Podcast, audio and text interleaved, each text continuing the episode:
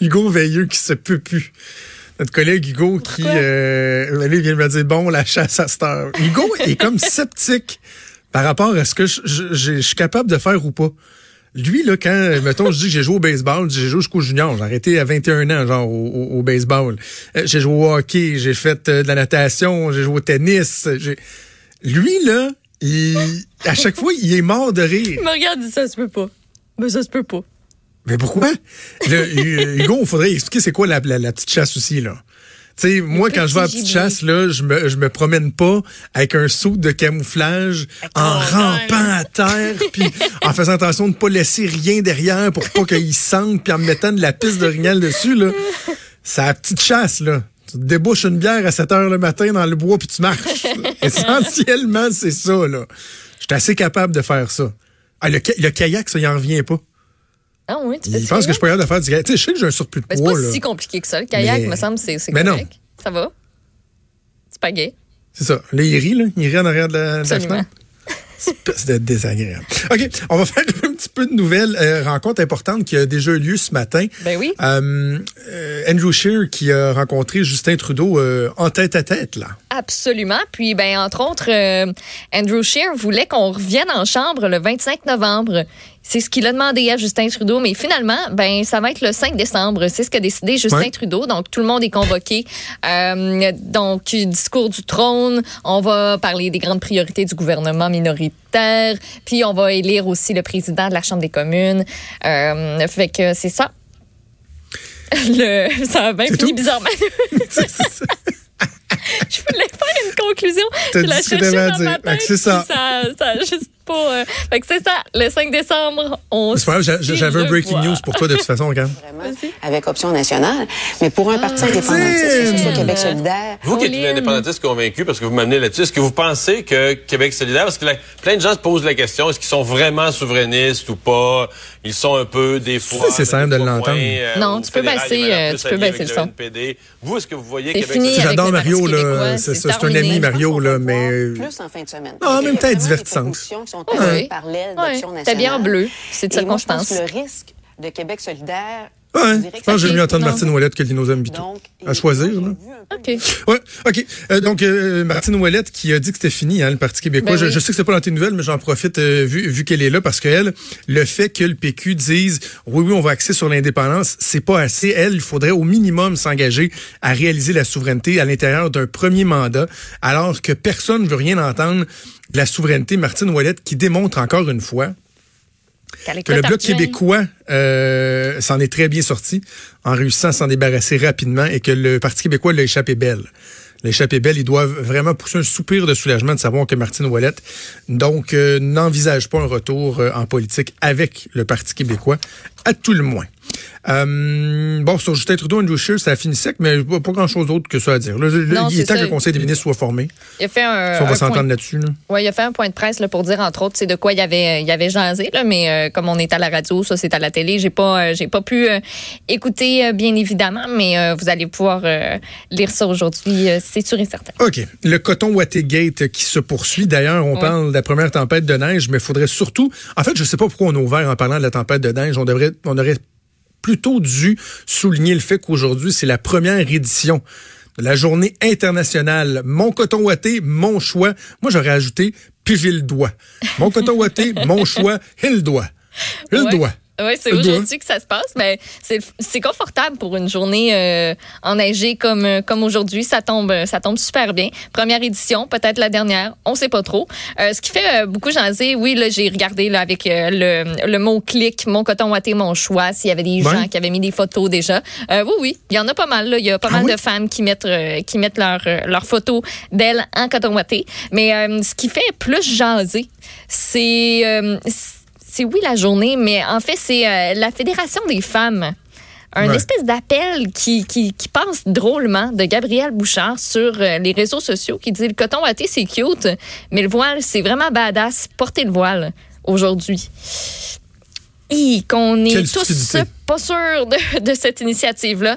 Euh, mais elle dit que c'est un geste qui est confrontant, puis que son l'idée ne vient pas directement de la fédération. C'est des femmes qui sont membres, avec qui eux travaillent, qui ont montré, enfin, euh, ce qui fonctionne pas entre l'appui à Catherine Dorion, puis le fait que, ben, collectivement, on est silencieuse avec le contrôle des, des corps des femmes avec la loi 21. Ah.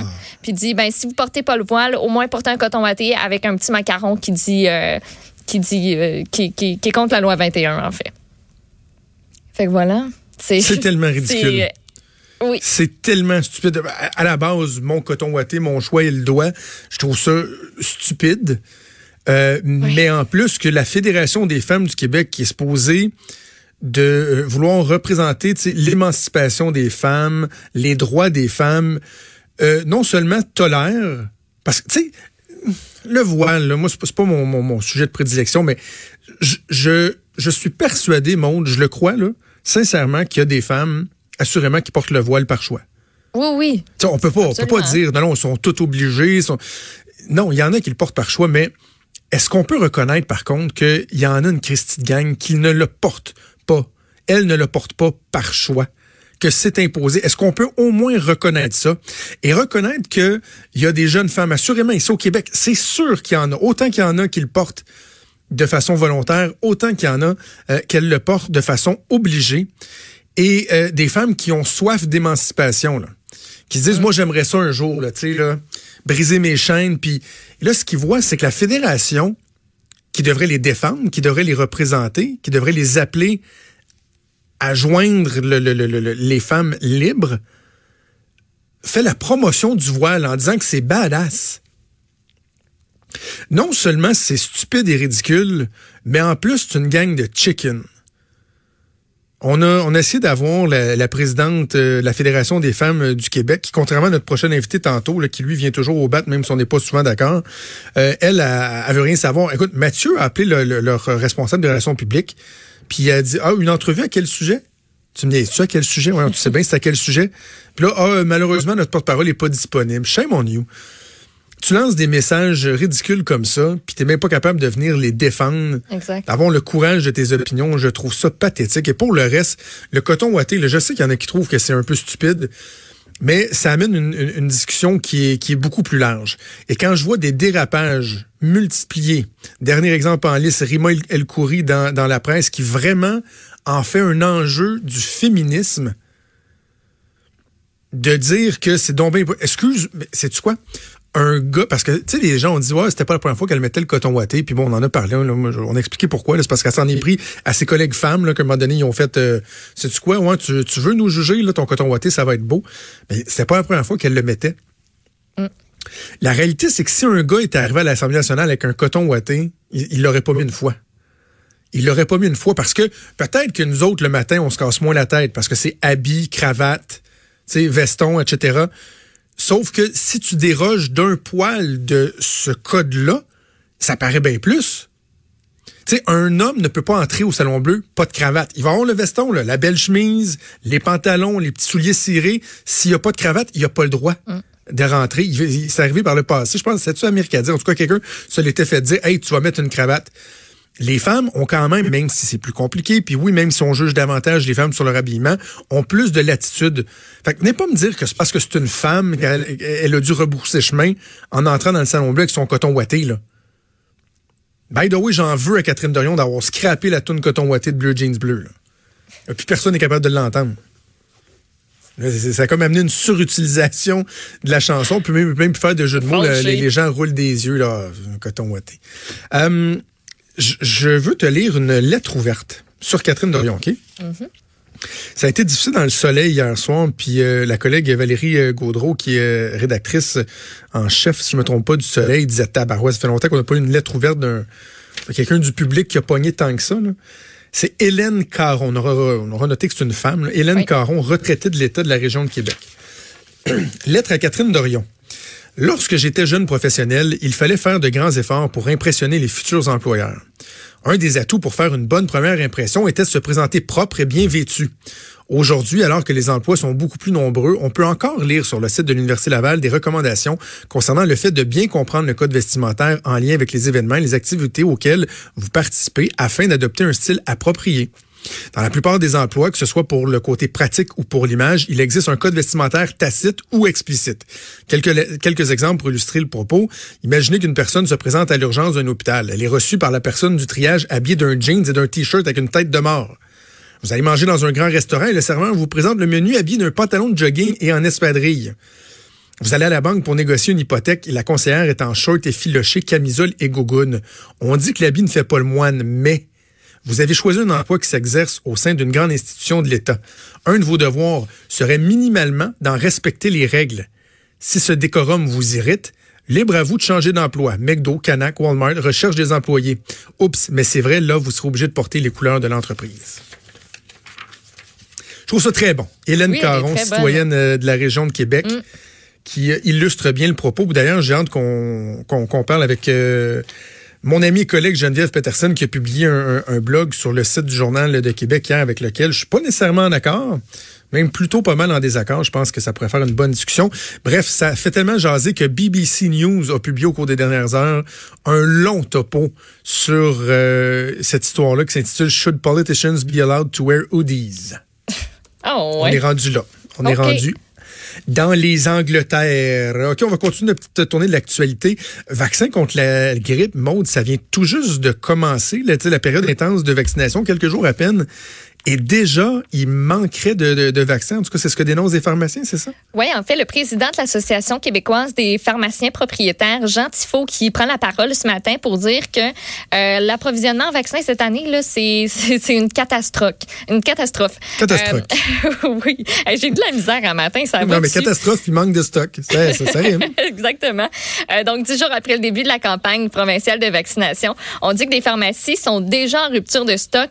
Il y en a d'autres qui ont tout simplement simplement rien reçu. Euh, puis tu sais, il faut savoir que euh, ça dépend de la manière que les pharmacies sont approvisionnées. Voyons, j'ai vraiment euh, je vais, je vais réussir. sont approvisionnés, ça dépend de la région. OK? Euh, puis les pharmaciens ont dit pourraient facilement vacciner 25 à 40% plus de patients s'ils avaient accès Des à. Des je suis pas capable. C'est la neige, je sais pas ce que j'ai. tout est bien surligné, tout est, tout est clair, mais euh, c'est juste à la sortie. Ça se bouscule à la sortie. Veux-tu une voyelle? S'il vous plaît, donnez-moi un A. Euh, plus de patients euh, si vous avez accès à plus de doses. Du côté du ministère de la Santé et des Services sociaux, on répond qu'il n'y a pas de pénurie. Il n'y en a pas de pénurie, c'est pas vrai. Ils disent la, ah. ils disent la chenoute, les, les pharmaciens. C'est un peu, c'est à peu près ça qu'on vient contredire, en fait. Euh, on dit que le gouvernement a reçu l'entièreté de sa commande. Ça a été acheminé dans chaque région. Puis après ça, chaque région gère à son tour euh, les vaccins qu'ils ont reçus. Puis du côté des pharmaciens, évidemment, on plaide pour avoir euh, recours aux pharmaciens directement parce que là, c'est des infirmières qui sont euh, présentes sur place puis qui administrent les vaccins. Mais on dit, ben les pharmaciens, on en a à peu près, euh, on, en a à peu près 1200 qui ont déjà suivi la formation sur la vaccination, qui sont en mesure de le faire. La vaccination? Arrête, je J'ai pas pris de café. Le mien était pas bon, fait que je l'ai pas bu. Euh, mon smoothie goûtait pas bon. Tout, tout a ah. commencé, ça dérape un matin. C'est vraiment pas facile. Peux-tu que je te parle d'autre chose? Non, je pense que ça va être correct. Mais, non, mais c'est pas parce que je veux plus t'entendre, c'est que juste le, le, temps court. Le, temps, non, reste, reste, s'il te plaît. Que ferais-je sans toi? Le temps, non, non, le, temps file. Euh, et bougez pas parce qu'au retour de la pause, on va se poser la question. Est-ce que le salaire minimum, non pas à 15 non, non, pas 16, pas 17, 18 18 c'est contagieux. Fait qu'on va faire une pause, on va retrouver l'alphabet avec toutes ces lettres. Euh, puis, ça va bien aller. Bougez pas.